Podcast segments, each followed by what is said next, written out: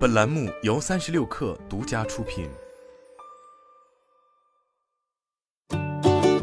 本文来自微信公众号“三亿生活”。如今在抖音上刷短视频、看直播、再买点东西，已经成为了许多朋友日常生活中的一部分，也助力在二零二零年成立的抖音电商将有望实现万亿 GMV 的里程碑。既然抖音已经证明了短视频加电商的无穷魅力，作为国内电商行业的老牌领头羊。淘宝自然也不会甘于人后，此前就已开始在内容端进行短视频化。在淘宝方面陆续推出首页短视频和逛逛短视频后，如今短视频又出现在了其搜索页面。目前在淘宝 APP 的搜索界面搜索关键词后，点击跳转后的模式，其中一种就是类似抖音、快手等短视频平台上下滑动逻辑，只在左下角放入商品链接；另一种则是更接近图文时代卡片式的左右滑动。但店铺订阅的标志更为明显。根据淘宝商家透露的信息显示，目前他们只能按淘宝的要求上传视频，但这个内容会出现在什么渠道，是否能进入主搜，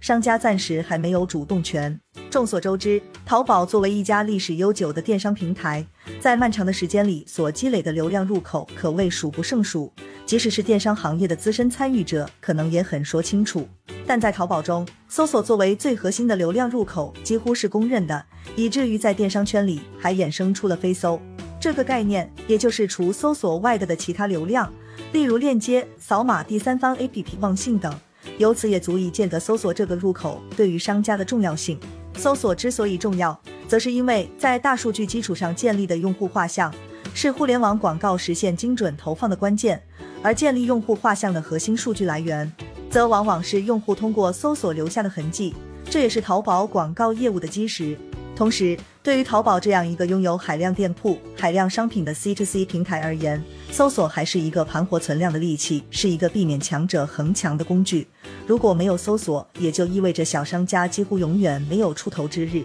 既然搜索对于商家、淘宝乃至用户都如此重要，那么当其也开始短视频化的情况下，显然也意味着淘宝真正意义上开始从传统的图文全面拥抱这一更加潮流的信息展现模式，也是淘宝内容化极为的重要节点。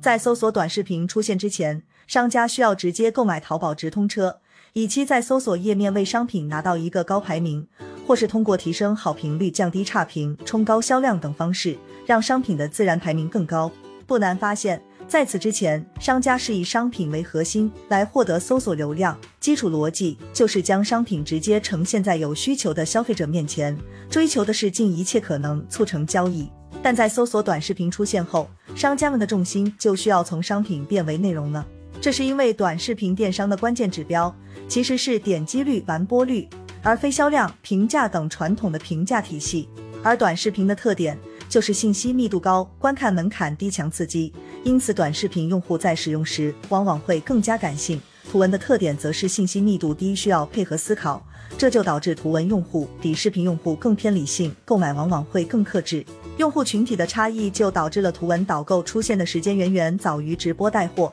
但两者的影响力却显然可以说是天上和地下的差别。相较之下，短视频带来的沉浸感。让消费者在种草的过程中更容易产生下单的冲动，转化率也均高于图文模式。在淘宝全面普及短视频，这或许是电商平台内容化的必然结果。由于互联网流量红利的消退，在流量成本水涨船高之际，如今作为流量消耗大户的电商平台拿出的解决方案就是内容化，由自己来生产内容并汇聚流量。而电商平台内容化最为核心的一点，就是将交易变为消费。为此，淘宝在去年也将 slogan 从“淘宝淘到你说好”改为“太好过了吧”。但交易是一个事件，消费则是一种状态。随着如今物质水平的提升，在网购群体中目的性极强的搜索式消费占比正在逐步降低，消费路径也由此发生了变化。这也正是小红书近年来飞速崛起，以及万能的淘宝不再被经常提起的原因。如今，淘宝愈发强调“逛”这个概念。或许就是希望完成从解决问题到打造体验方面的升级。虽然逛不一定会买，但却要比买更为重要。因为逛的目的在于吸引用户更长时间留在平台中，只有用户逛起来，平台才能更多的占有用户时长，挖掘用户需求，进而持续转化为业绩增量。但用户在网络上冲浪的时间是有限的，面临的选择却几乎无限的留在平台的时间越长，自然发生购买的几率也就越高。淘宝试图用逛来满足没有明确目标的消费者，其实，在某种意义上暗合了乔布斯坚信用户不知道自己要什么这个理念。逛也有助于消费者发现自己未曾意识到的需求，就像此前在今年五月的天猫 Top Talk 商家会上，阿里巴巴国内数字商业板块总裁戴珊就曾表示，要从紧盯交易过程到聚焦用户体验，服务好消费者，为消费者创造价值。从图文到短视频，搜索结果呈现方式的变化，顺应了消费者的需求。当下消费者追求的是场景化的消费体验，而不是简单的交易。对比以往搜索页面出现的是被包装过度的商品页，现在搜索得到的则是更加直观的视频化内容。再加上比起结果，如今的消费者显然更加注重购物这个过程。